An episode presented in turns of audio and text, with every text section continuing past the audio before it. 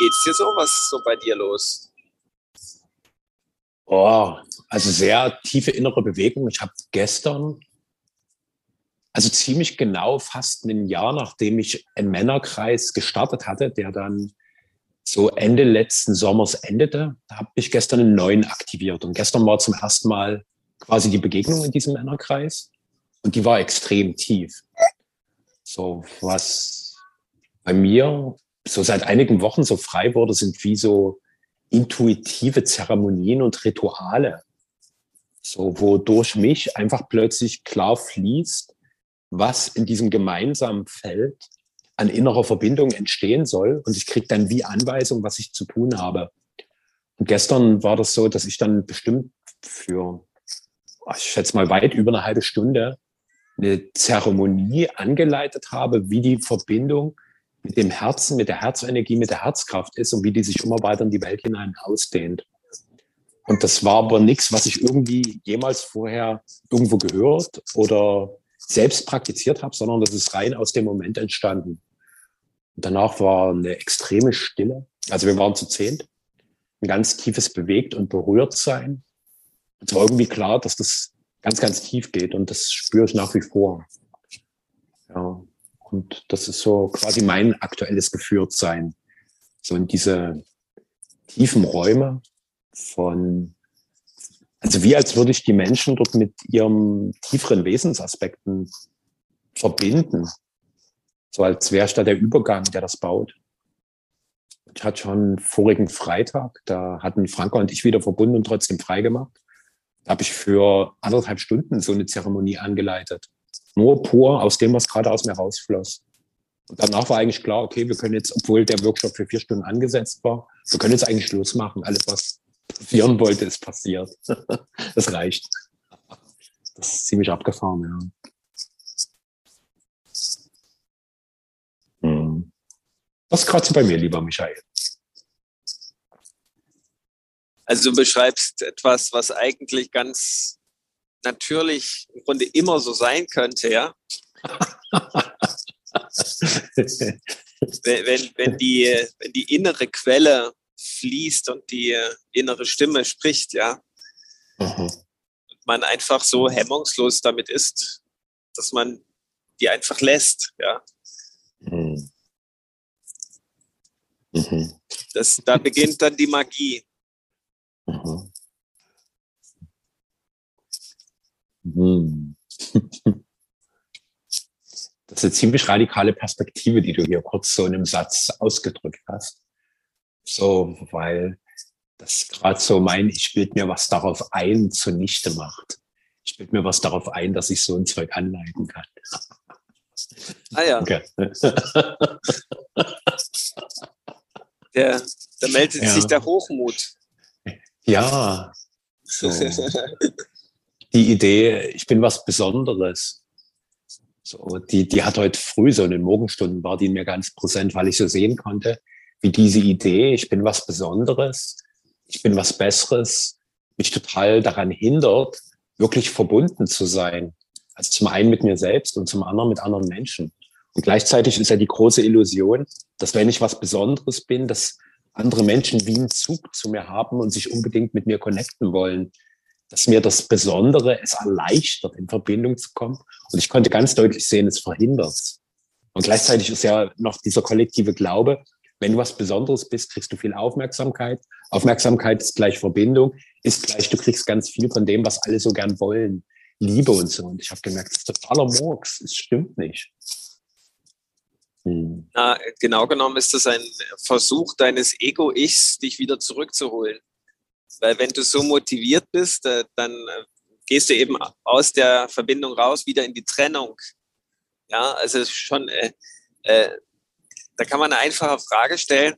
Was ist an einem Ich besonderer als ein anderes Ich? Also es gibt, wenn du wirklich aus der göttlichen Perspektive auf die Welt schaust, dann gibt es nichts, was besonderer ist als etwas anderes. Mhm. Ja, das, also aus der Perspektive des gottrealisierten Ich, da gibt es das eigentlich nicht. Ja, da, da, das ist vollkommen irrelevant, die Frage zu stellen, was ist besonderer? Das ist, äh, das, die Frage gibt es nicht. Ja? Zum Beispiel, was ist an Weihnachten besonderer als, ähm, als den 23. Dezember? Eigentlich gibt es das nicht. Der 23. Dezember ist genauso ein Tag wie der 24. Dezember. Es gibt da beides heilig, ja. Es gibt nicht etwas Heiligeres. Das gibt es nicht. Alles ist heilig. Alles möchte mit Liebe gefüllt werden, nicht bloß ein Teil. Ja, das, das, das, das redet gern das, das Ich, das Ego-Ich dir ein oder uns allen. Dass es so Dinge gibt, die, da bist du dann schon wieder in dieser Gedankenwelt, ja, die die Trennung macht. Mhm. Also müsste man eigentlich, also das sind alles so Tricks vom Ego-Ich, damit du aus dem Flow wieder rauskommst, so schnell wie möglich. Weil das, das ist der Untergang für das Ego-Ich. Deswegen muss es Dinge inszenieren, Gedanken produzieren, damit du da rauskommst. Und da, da, da ist gern so, der Hochmut ist da wirklich so, so ein sehr wirkungsvoller Hebel für das Ego-Ich. Du hast es ja selber schon beschrieben, dass man dann im Grunde dort gar nicht mehr ist, wo man an dem Tag zuvor noch war als, als Sein. Mhm. Aber ich denke, da, da muss jeder von uns x-mal durch, durch diesen Prozess, um zu verstehen, was da abläuft, was, was da der Mechanismus dahinter ist. dann kann man sagen, okay, ah ja, das ist ja das Ego-Ich was sich da meldet. Da kann man dann die Frage stellen, bin ich dem jetzt erlegen oder äh, sage ich mir, okay, das darf sein, aber ich gehe jetzt weiter dort, wo ich gestern begonnen habe zu gehen. Ich denke wirklich, dass das ist eigentlich nicht ein Zustand, das ist ein, vielmehr ein Sein, was unsere ständige Bestimmung ist so in diesem Flow zu sein, wo alles fließt und wo, wo eben dem, dieser inneren Quelle nichts im Wege steht. Die, das Ego-Ich, das hat so verschiedene Instrumente, wie, wie es sich da in den Weg stellen kann. Und das, das muss man dann einfach rausfinden, wie das, wie das alles so funktioniert. Und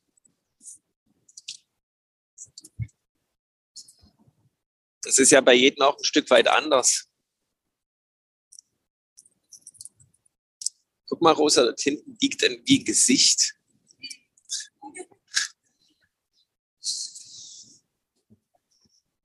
Ich fahre gerade hier durch so eine Landschaft, ja, und da ist dahinter die Sonne, hinter so einem Berg. Und da, das ist im Berg wie ganz viele Gesichter, die übereinander liegen. Das ist total abgefahren.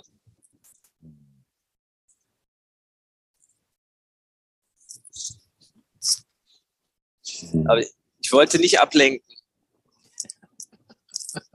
du,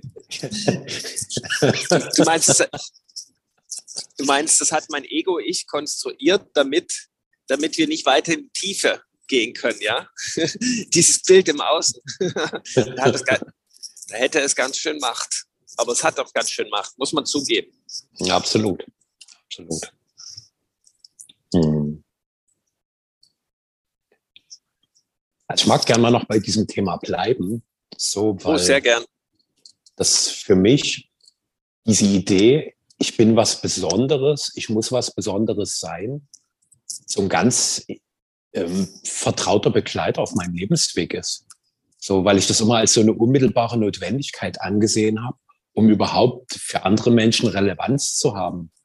Ja. So, dass nur wenn ich was Besonderes bin, interessieren die sich überhaupt für mich. Nur dann ist da überhaupt so ein Impuls da, dass andere Menschen auf mich zukommen, mit mir überhaupt in Kontakt sein wollen. Das ist so ein ganz tiefes Konstrukt. Und wo ich da heute früh noch tiefer gesunken bin, habe ich gesehen, dass darunter die Idee ist, dass das, was ich bin, dass es nicht reicht, das ist zu wenig. Deswegen muss ich was Besonderes sein, quasi wie eine Aufwertung meines eigentlichen Seins erschaffen, weil das einfach nicht reicht, das ist nicht genug. Und das damit aber, dass ich so einen Zweifel an meinem eigentlichen Wesen habe und deswegen meine, ich muss da was Neues kreieren, gehe ich von ihm weg. Ich verliere mich, ich verlasse mich, ich bin nicht im Kontakt mit dem, was da wirklich da ist. Und begebe mich wie auf so einen Dauersprint, der halt immer wieder bedeutet, ich muss was Besonderes sein. Und diese permanente Selbstbewertung, die sich auch immer auf mein Umfeld bezieht. Weil wenn ich was Besonderes und Besseres bin, muss es ja irgendwas geben, so wie dein Beispiel vom 23. und 24.12., was eben der 23.12. ist. So Menschen, die ich zum 23.12. mache, während ich der 24.12. bin. Ich bin Weihnachten. Ich bin die heilige Nacht.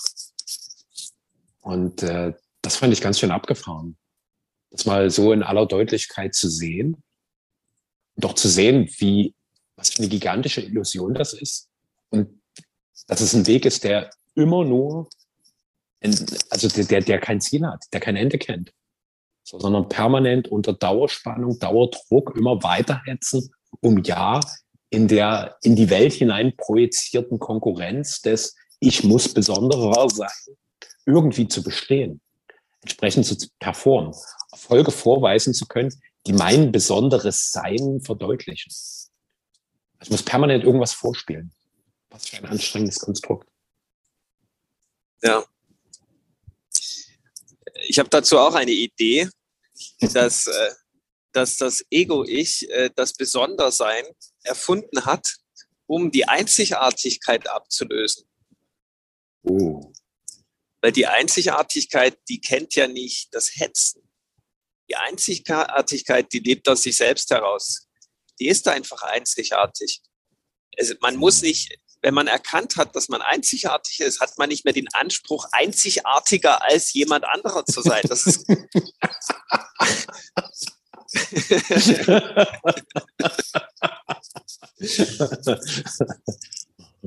ja, das ist totaler Quatsch. Ja, das, da muss jeder lachen. Und äh, das ist aber, äh, ja, wenn man dazu die Matrix schreiben müsste, dann könnte man sich das im Grunde gar nicht äh, gewiefter ausdenken. Weil das ist wirklich so, dieses, diese Hetze nach etwas Besonderes sein, das ist, das ist so ein Kampf, das ist so anstrengend, das ist so ermüdend und erschöpfend, dass, äh, da, das hältst du gar nicht lange durch. Ja. Ich denke auch, diese, diese Qualität, die in dieser Zeit liegt, die, die lässt das auch wie ein Stück weit ins Leere laufen, weil man das, das ist wie, als wenn man von der Einzigartigkeit immer wieder überholt wird, das noch nicht so richtig wahrnimmt und, und anerkennt, dass, dass es darum geht, Einzigartigkeit einfach zu leben, einfach zu sein und nicht weiter hinter diesem etwas Besonderes sein müssen, hinterher zu hecheln. Die Einzigartigkeit, die überholt immer das Besondersein, Bedürfnis und sagt, huhu, brauchst gar nicht mehr laufen. Und das Besondersein, das will das noch nicht so richtig anerkennen.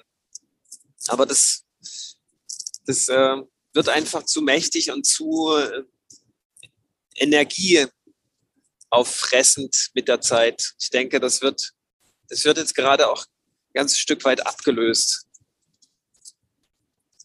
Also ich bin da schon längst zu müde. Ich habe vor vielen Jahren habe ich mal, ich habe da einen anderen Begriff dafür gewählt, ja. Ich hatte nicht dieses Besondersein-Thema. Ich hatte das Thema ganz stark in mein Leben, immer wieder Meisterwerke abliefern zu müssen. Das geht ja im Grunde in die Richtung. Und ich war müde davon, Meisterwerke abbilden zu müssen. Also alles, was ich gemacht habe, ich hatte den ultimativen Anspruch, das muss ein Meisterwerk sein, sonst, sonst kann ich es gleich wieder lassen. Mit der Zeit habe ich gemerkt, wie mich das unglaublich erschöpft, diese, diese Dienstleistung, Meisterwerke produzieren zu müssen. Das ist, äh, das, das, das kann man nicht dauerhaft leisten. Da habe ich mich einfach darauf ausgerichtet, auf das, wo, wo wirklich die Freude durch mich macht. Da habe ich festgestellt, das sind die eigentlichen Meisterwerke. Die anderen Meisterwerke, die, die waren nur so aus dem Ego gepeitscht. Und da, da ist alles, da wird im Grunde dann alles zu einem Meisterwerk, weil die einzig, was, was kommt, was kann man, wie kann man die Einzigartigkeit noch besser umschreiben als ein Meisterwerk? Ja, das ist ja dann ein ständiges Meisterwerk, was man, was man irgendwo ablichtet, abbildet. Das war aber für mich ein ganz schön langer Prozess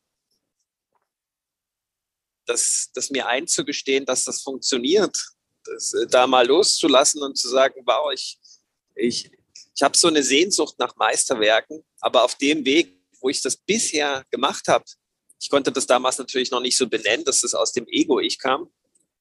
Das war, das war nicht leicht und da kam, ja, da kamen dann alle tiefen Ängste hoch bei mir, allen voran natürlich die Existenzangst, weil wie kann ich leben, ohne Meisterwerke zu produzieren? Das ist ja unmöglich.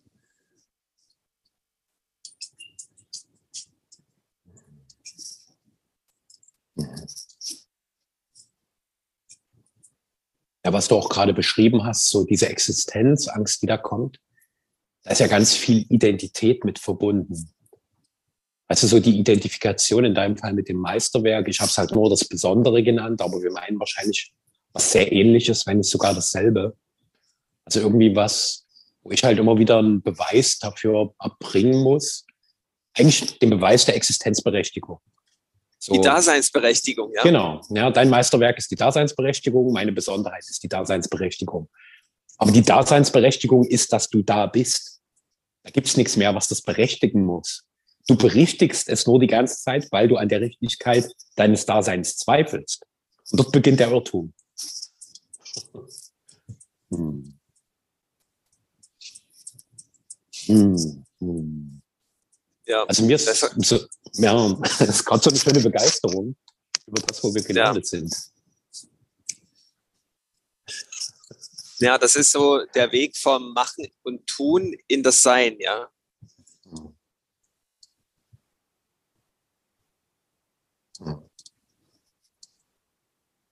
Ja. Der, der Weg vom Krieg in den Frieden. Jetzt werden wir, jetzt, jetzt graben wir wieder ganz groß Superlative aus, ja. Aber es ist wirklich so. Die Ausgräber der Superlative. Auch schön.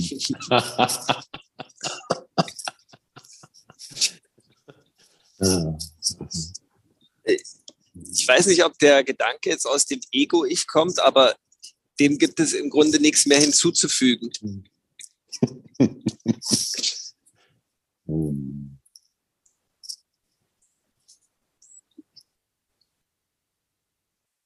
Also meine Intuition murmelt, das stimmt noch nicht ganz. Mal dann, gucken. Dann lass ihn mal weiter murmeln. Dann lass du mal weiter murmeln, ja. Hm. Aber genau genommen stimmt das. Es gibt nichts mehr hinzuzufügen. Das ist richtig.